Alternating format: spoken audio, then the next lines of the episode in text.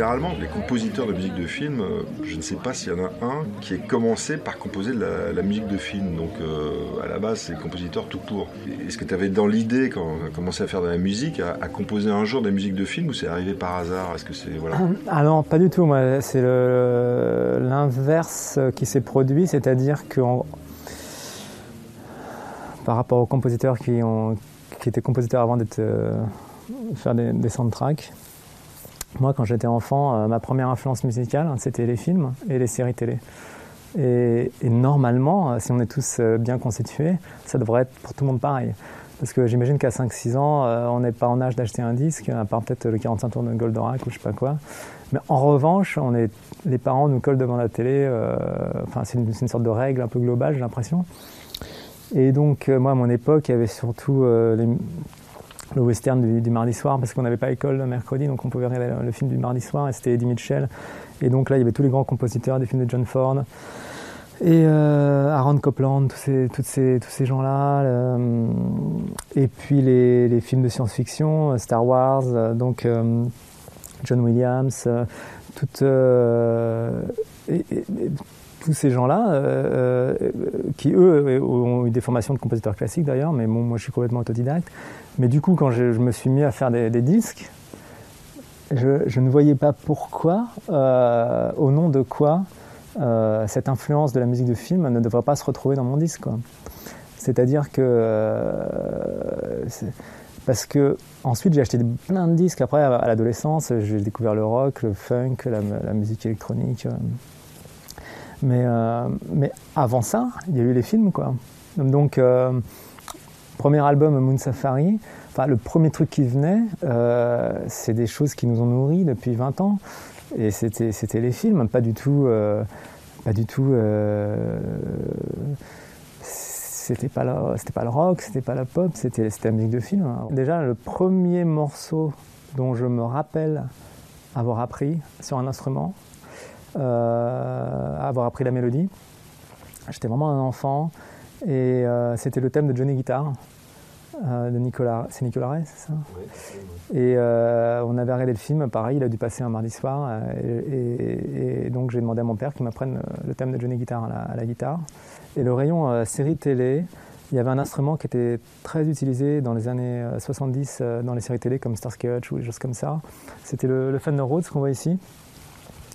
Mais seulement, ça se voyait pas quand on allait. Euh, si vous alliez dans un magasin de musique euh, à rue de Rennes, là, il y avait chez Ham euh, ou, dans, ou, partout chez les gens, où, on voyait pas de Rhodes, quoi. Mais donc, je, donc on voyait des pianos, je voyais des gens, je, savais, je connais des gens qui, savaient jouer du violon. à l'école, on écoutait piccolo et saxo. maintenant, les, tubas. Enfin voilà. Enfin. Et, et, un, et, un, beau jour, je marchais dans Pigalle, en rue de Douai, et je rentre dans un magasin et il y avait un Rhodes à vendre, 3000 francs à l'époque. Et je, c'est bizarre, et je pose mes doigts dessus, et je, sens, j'entends le son, et je dis Ah, c'est ça C'est ça ce son que j'ai entendu toute ma jeunesse, parce que le rose, il y en avait partout. De Starsky Hutch à les feuilletons euh, français de, base, Commissaire Moulin, enfin, des trucs comme ça, quoi. Et, euh, et donc ce son m'obsédait, je me disais, mais qu'est-ce que c'est que ce truc? Qui fait ce son? Quel instrument fait ce son? Et à partir de là, je, l'ai acheté. Et, ça s'est retrouvé, euh, et je dirais que le mélange, donc euh, musique de western et, Rhodes, ça a fait le, son de R un peu. Quoi. moi, je me considère comme esclave de la, de la, mélodie et de la musique. Donc quand une mélodie apparaît, ça peut devenir une chanson et ça peut devenir un, instrument, mais on n'essaie pas comme un bonsaï de la, de, la, de la forcer à être autre chose que ce qu'elle appelle. Et ça, c'est là. Nous, on a, on a fait une carrière à l'étranger. On a beaucoup d'amis euh, qui ont des groupes de rock et de pop. Euh, et, je, vois comment ils travaillent. Et c'est incroyable. Un Anglais, quand il, se met au piano à la guitare, il compose tout de suite une chanson. Et euh, moi, euh, j'étais, me suis dit, bon, on n'est pas, des, Anglais, on n'est pas des Américains. Bon, j'adore le rock.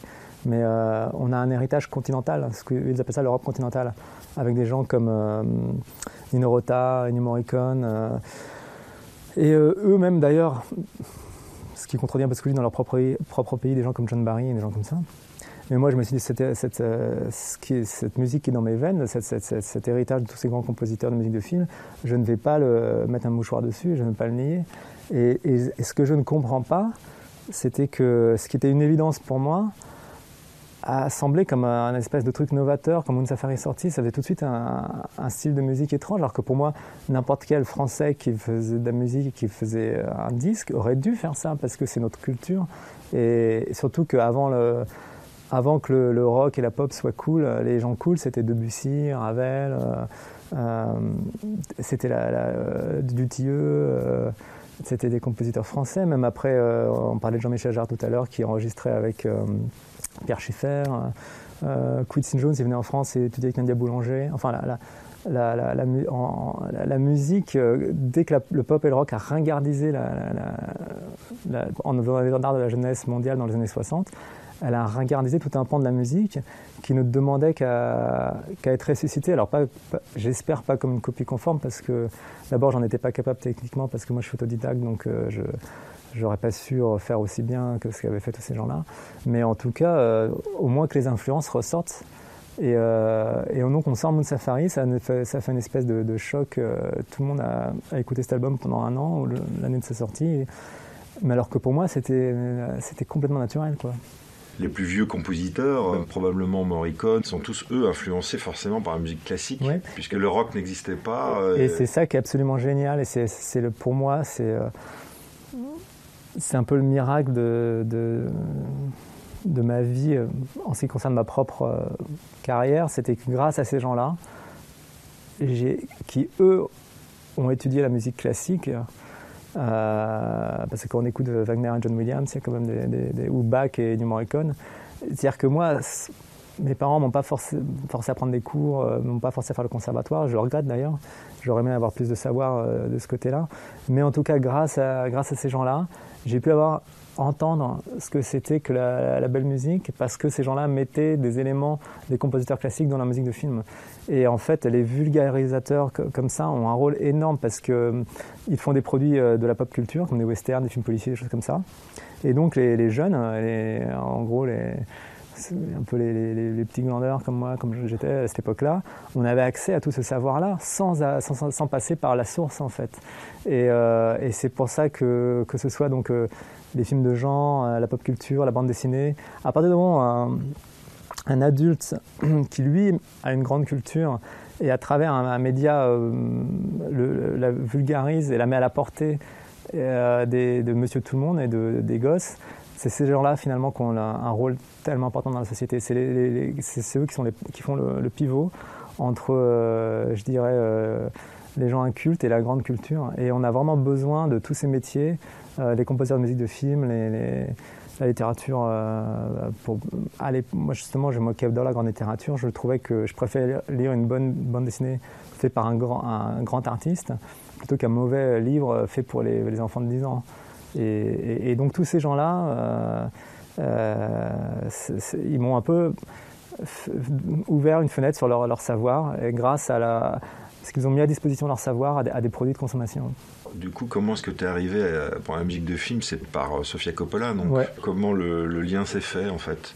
Eh ben, alors, ce qui est marrant, parce que puisqu'on est là pour parler de musique de film, moi je me considère pas du tout comme un, un compositeur de musique de film. C'est-à-dire que ce qui est très drôle, c'est que il y a un amalgame comme on a produit de la musique qui, sonne comme une musique de film, les gens pensent qu'on est des bons compositeurs. Mais être un compositeur de musique de film, c'est un vrai métier, quoi. Et euh, à partir du moment où on veut le faire sérieusement, on peut pas être un, on, peut pas avoir le cul entre deux chaises. D'ailleurs, il y a quelques groupes mythiques comme Pink Floyd qui s'y sont essayés à la musique de film, euh, mais finalement les artistes sont des artistes les compositeurs de musique de film sont des compositeurs de musique de film et la frontière elle a, rarement été euh, traversée. Il y aura toujours des exemples pour le, montrer, mais c'est vraiment deux métiers différents. Et même, même si euh, certains ont visité l'un ou l'autre, mais et, quand on a fait Virgin Suicide, on s'est dit on va faire un, le disque, on voulait que le disque puisse s'écouter sans le film. Donc on, regardait le film, donc on composait la musique sur les, euh, sur les scènes. On avait une télé dans le studio avec les VHS qui arrivaient toutes les semaines. Et ce qui, il y a quelque chose qu'on a beaucoup apprécié dans cet exercice, c'était qu'on pouvait faire des variations sur un même thème. Et ça, la musique du film permet ça. Alors que l'album pop, euh, c'est une chanson, un thème. C'est-à-dire que sur 10 chansons, c'est 10 chansons différentes. Et euh, avec Virgin Suicide, on a décidé que, les gens puissent écouter le disque sans le film, euh, sans s'embêter. Mais on, a, on s'est servi du fait que ce soit dessiné un film pour pouvoir donner plusieurs versions des, différents morceaux. Et ça, ça, c'était assez génial pour nous. Il y avait un côté Raymond Queneau que j'adorais raconter la même chose euh, autrement. J'ai appris beaucoup de choses parce qu'on lit le livre, hein, qui est très noir, encore plus noir que le film, et on voit les rushs. Et euh, on s'est dit, on va le faire ce truc parce que Moon Safari avait une image un peu rétrofuturiste, euh, gentillette, et on, voulait vraiment faire un disque noir pour montrer vraiment aux gens. j'étais un peu, j'étais un peu blessé dans mon, dans mon orgueil, quoi. Je, je, trouvais que l'image qu'on avait avec Moon Safari ne correspondait pas vraiment à ce qu'on était. Et je me dis, bon, bah, rien de mieux que de faire un disque dark. Et, et, on a fait Virgin Suicide à la, suite euh, de, la lecture du roman et des rushs. On voyait des filles s'empaler, se suicider, se pendre. On se dit, mais c'est super glauque, quoi. Et euh, donc, on fait une musique super glauque. Euh, là, je pense Sophia nous connaissait à travers Mode Safari et je pense qu'elle adorait cet album. Elle aurait peut-être aimé quelque chose de plus, plus, dans cet esprit, un peu plus euh, évanescent, on va dire. Et nous, on a fait quelque chose de très lourd. Et euh, on va à Cannes et on regarde le film euh, bah, fini à la projection. Et je m'aperçois là que en fait, j'avais, je m'étais complètement planté. C'était pas du tout cette musique-là qu'il fallait faire, hein, parce qu'en fait, le montage, et c'est là j'ai compris l'art du montage en fait. Et euh, avec un montage, on fait, on fait dire ce qu'on veut à des images. Et en fait, euh, cette histoire, euh, cette histoire vraiment dramatique de ces cinq sœurs qui, se suicident, Sophia a trouvé une manière un peu plus légère de le montrer que ne laisser le présager, de notre point de vue, les rushs et le roman. Et, donc là, j'ai appris qu'il ne fallait pas prendre au premier degré les, scènes qu'on pouvait nous envoyer en studio, et qu'il fallait vraiment bien communiquer avec le metteur en scène pour savoir ce qu'il veut. Et, euh, ça, c'est quelque chose qu'on a pu mettre en exécution lors du deuxième film avec Lost in Translation, où là, j'ai vraiment l'impression de faire exactement ce qu'il fallait pour le film. Moi, j'aime pas faire des choses deux fois de suite, donc bon, j'étais très heureux d'avoir fait Virgin Suicide. Et puis, euh, avec Brian, on s'était dit, bon, ben, lui, il avait gagné ses galons de music supervisor, donc il s'occupe de, il s'occupe du de Lost in Translation avec Kevin Shields, qui est un type dont on est complètement fan. Et, et, puis donc il fait son film. Nous on était à Los Angeles, on faisait Tokiwoki, il me semble. Et, et puis un jour il nous appelle, il nous dit écoutez là j'ai vraiment un problème, il y a une scène, on n'arrive pas à trouver le truc, on ne sait pas quoi faire. C'était la scène du mariage où euh, elle marche dans le parc en face de l'hôtel, euh, parc Hayat, et là il y, avait un mariage traditionnel japonais, et elle, regarde ça. Et puis euh, du coup, euh, on s'y est mis. Et là, avec toute l'expérience que j'avais eue, je, pense que je, savais que recherchait Sophia et ce que recherchait Brian en nous, ce qu'ils aimaient, le côté complètement évanescent. Euh, un peu abstrait, un peu euh, très imagé, un peu de Bussy, enfin vraiment le côté complètement planant français comme ça, rêve, un peu dans le monde du rêve. Et on a fait euh, Kyoto. Et, euh, et, donc et donc ça marchait parfaitement.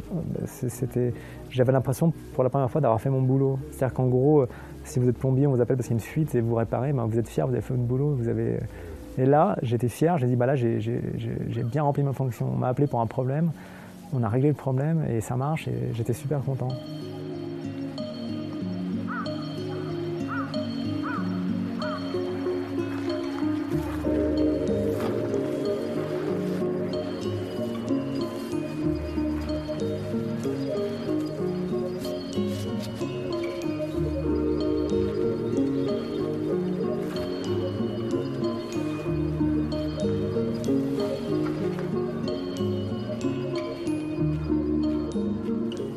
Pour Marie-Antoinette, puisque du coup c'était un troisième film, donc encore plus. Alors là, bah, c'était un autre délire parce que Marie-Antoinette, euh, je dirais que c'était l'opposé de la musique de film. C'est-à-dire qu'en gros, elle, voulait, enfin Brian et Sophia il voulait mettre des musiques de, rock, de pop, des tubes, des choses comme ça dedans. Donc l'idée c'était de se servir de choses déjà existantes. Il n'y avait pas vraiment un compositeur pour un compositeur pour Comme le tournage était à Versailles, on était un peu tout le temps euh, là, quoi. On tourne dans le film, on a, on a tous fait un peu des featuring, euh, des, des caméos, ça qu'on appelle ça comme ça.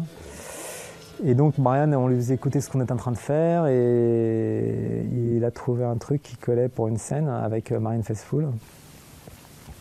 Et il l'a mis dans le film. Hein. Et c'est un, un, super, une super arpège de, de guitare et de CS60 Yamaha. Et on était, euh, pour nous, pour nous c'était un, de nos plus beaux thèmes. Euh, c'était vraiment, on était très fiers de, ce thème-là, mais c'était quelque chose qui n'était pas, qui n'a pas été fait pour le film. Enfin, la version qui est dans le film a été faite pour le film, parce que on euh, il a pris les pistes dont il avait besoin, mais c'était quelque chose qu'on avait composé avant le film. Très chère Antoinette, à l'évidence, le cœur de vos difficultés dans votre nouveau foyer est votre incapacité à inspirer une passion sensuelle à votre époux. Il n'y a nulle raison pour qu'une jeune femme parée de tous les charmes qui sont les vôtres se trouve dans une telle situation. Rappelez-vous, vous représentez l'avenir. Et votre position ne sera pas assurée tant que l'acte physique qui doit couronner l'alliance franco-autrichienne ne sera pas accompli.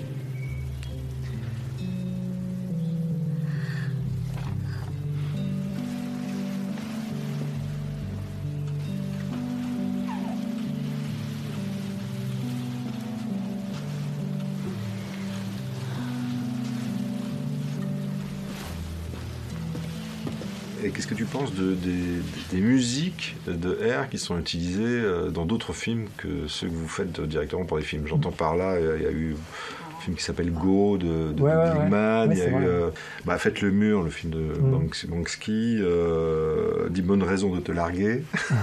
non, mais en fait, ça marche parce que, Comme, euh, comme la musique qu'on fait a cette qualité d'être inspirée de, de l'univers des musiques de films, en général, quand quand on met une musique de R sur des images, ça marche. Donc à partir de là, euh, ça, met en valeur la musique et le film. Ça, ça, moi, je suis très content de voir ma musique dans les films. Moi, je suis pour faire voyager les. Euh, c'est ce qu'on disait tout à l'heure. Ça se trouve, quelqu'un regarde dans le film, il va entendre ce morceau. Moi, je m'en rappelle, euh, j'avais découvert les Beach Boys avec la pub Babybel, quoi. Donc, qui était un, remake de Barbara Rain. Et j'avais, j'étais avec 4-5 ans, je dis, oh, c'est génial ce, ces harmonies, tout ça. Et euh, pareil, on regardait, euh, il y avait une pub d'un Opilo avec euh, des parapluies qui sont là, c'était, c'était Je moi non plus. Et j'étais petit et ça, et, je trouvais la mélodie super belle. Hein. Et, je dis à mon frère, oh, c'est joli ça quand même. Et il me dit, ouais, c'est Serge Gainsbourg. Alors, il me dit, mais tu sais, c'est un grand, grand mélodiste. Et, ma mère répond, oui, mais, il fait quand même très sale. Et comme ça, en, deux, secondes, j'ai appris qu'il y avait un type qui s'appelait Serge Gainsbourg, qui était un grand mélodiste, qui éventuellement qui faisait un peu ça aussi. Mais euh, alors, deux ans plus tard, j'aurais, découvert directement l'artiste. Mais c'est marrant, le, je me vois mal faire une pub pour du papier toilette. Mais ce que je veux dire, c'est qu'il ne faut pas trop se prendre la tête non plus. Il faut faire voyager la musique.